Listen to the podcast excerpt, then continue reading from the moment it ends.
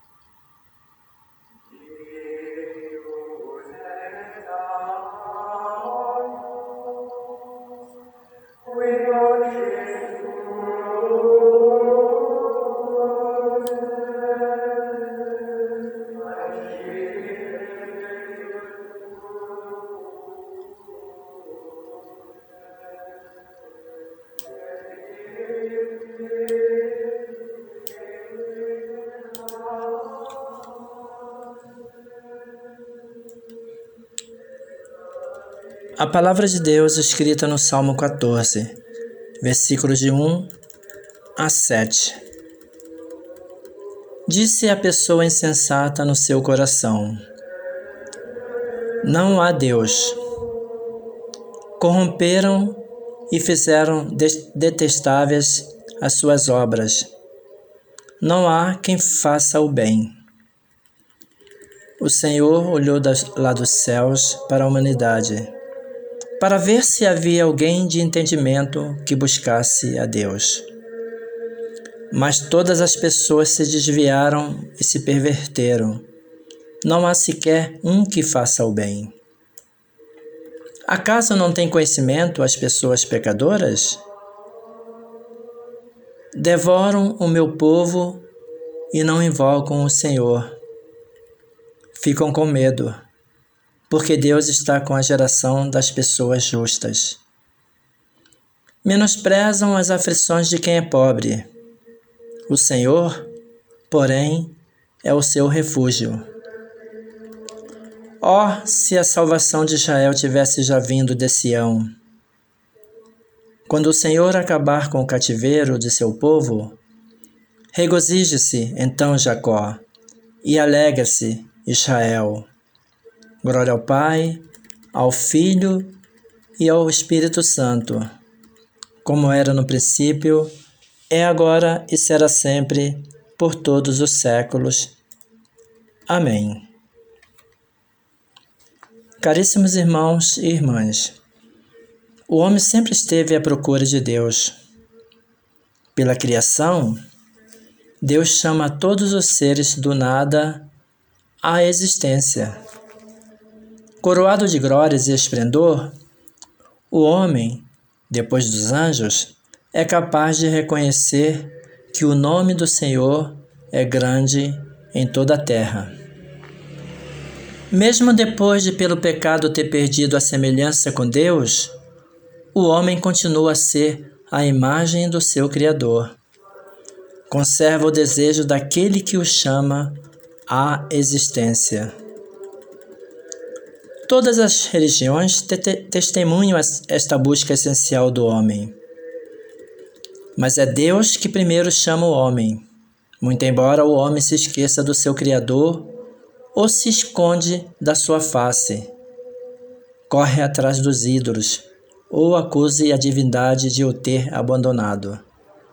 O Deus vivo e verdadeiro chama incansavelmente cada pessoa ao misterioso encontro da oração.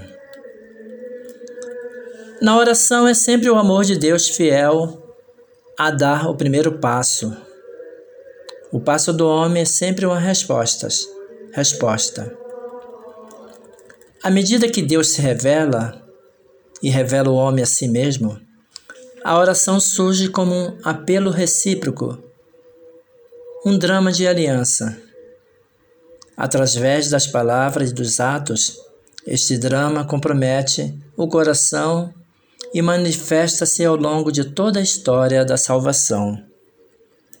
Quando Deus o chama, Abraão parte, como o Senhor lhe havia mandado. O seu coração está completamente submetido à palavra. Ele obedece. A escuta do coração que se decide em conformidade com Deus é essencial à oração. As palavras têm um valor relativo, mas a oração de Abraão exprime-se antes de mais em atos. Homem de silêncio, constrói em cada etapa um altar ao Senhor. Só mais tarde é que aparece a sua primeira oração por palavras, uma queixa velada que lembra a Deus as suas promessas que não parecem cumprir-se. Assim nos aparece desde o princípio um dos aspectos do drama da oração, a prova da fé na fidelidade, na fidelidade de Deus. Os salmos nutrem e exprimem a oração do povo de Deus enquanto assembleia, por, por ocasião das grandes festas em Jerusalém e em cada sábado, sábado nas sinagogas. Esta oração é inseparavelmente pessoal e comunitária. Diz respeito aos que a fazem e a todos os homens.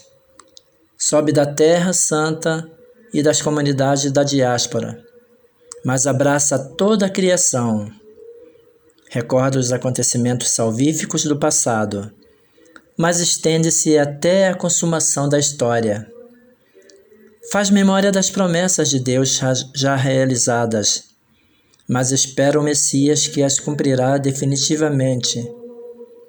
Rezados por Cristo e nele realizados, os salmos continuam a ser essenciais para a oração da sua igreja. O saltério é o livro em que a palavra de Deus se torna a oração do homem.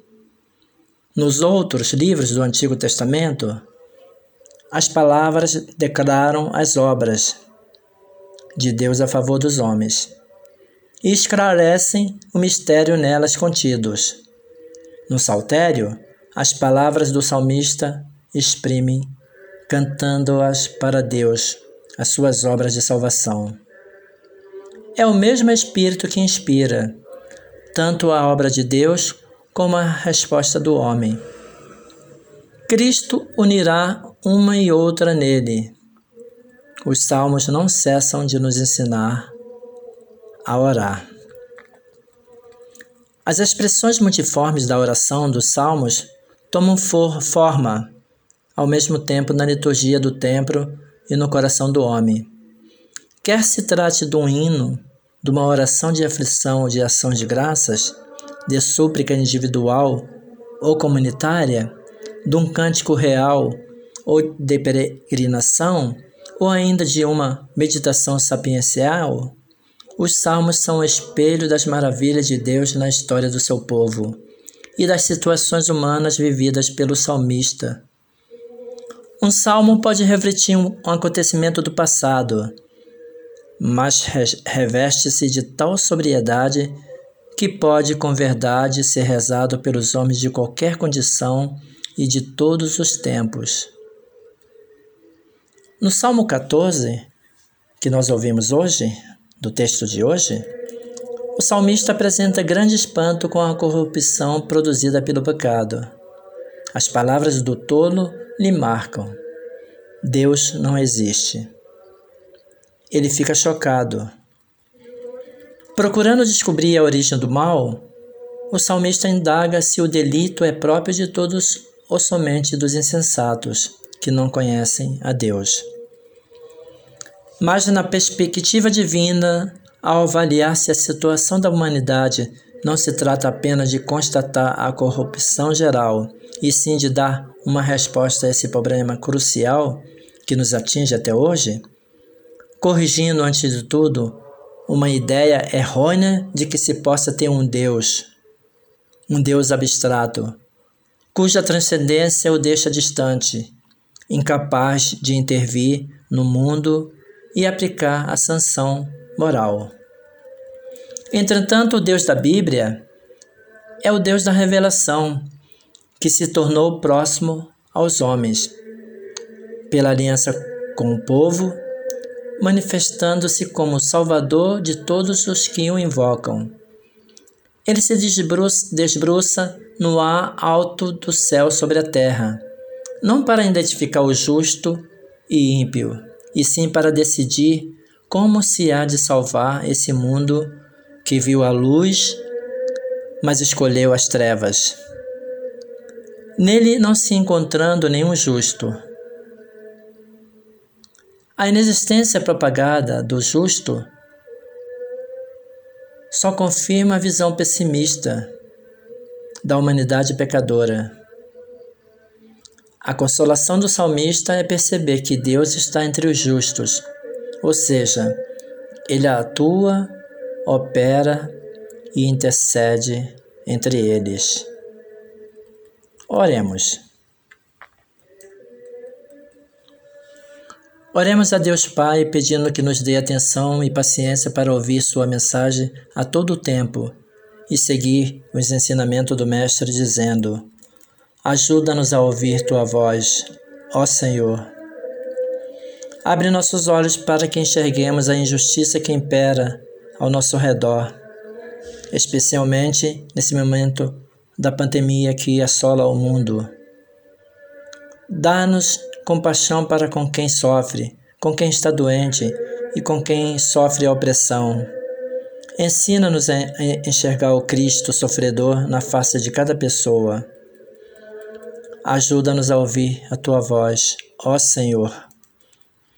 Abençoa a nossa igreja, nossos bispos, presbíteros, diáconos e, e, e os leigos, toda a comunidade e todo o povo de Deus. E também a nossas demais lideranças leigas e ordenadas da tua Santa Igreja. Que elas reflitam a tua imagem e sejam verdadeiras imitadoras tuas. Ajuda-nos a ouvir a tua voz, ó Senhor. Estende teus braços sobre todo mundo, em especial sobre quem exerce funções de liderança na sociedade civil e também a militar que envolvida na política. Fortalece-nos para transformá-lo de acordo com teu plano.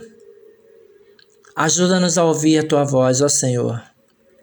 Lembra de quem, de quem em meio a nós encontra-se doente e outras pessoas que agora lembramos.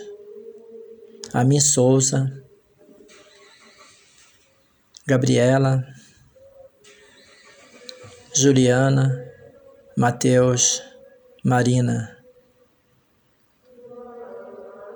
E assegura-lhes cura e restauração de saúde. Marcos também. Instiga em nós compaixão para sustentar quem sofre em seu suplício. Ajuda-nos a ouvir a tua voz, ó Senhor. Pedimos por quem partiu deste mundo. Leandro Antunes, reverendo da Paróquia de Todos os Santos. Reverendo Tamaki, da paróquia.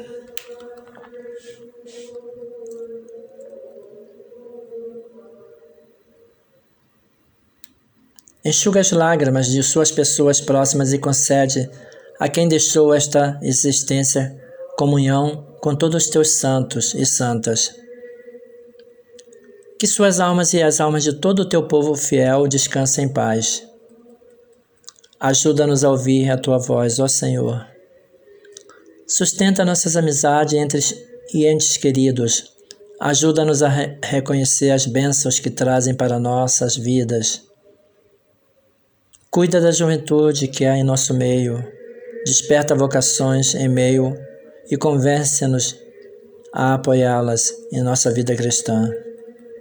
Ajuda-nos a ouvir a tua voz, ó Senhor na companhia da bem-aventurada Virgem Maria dos apóstolos, apóstolas e mártires, e de todas as pessoas que em todo o tempo tiveram teu favor. Damos-te toda a honra e glória, ó fiel Senhor.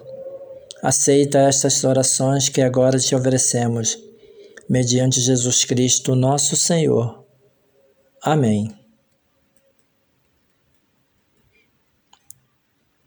Benção final.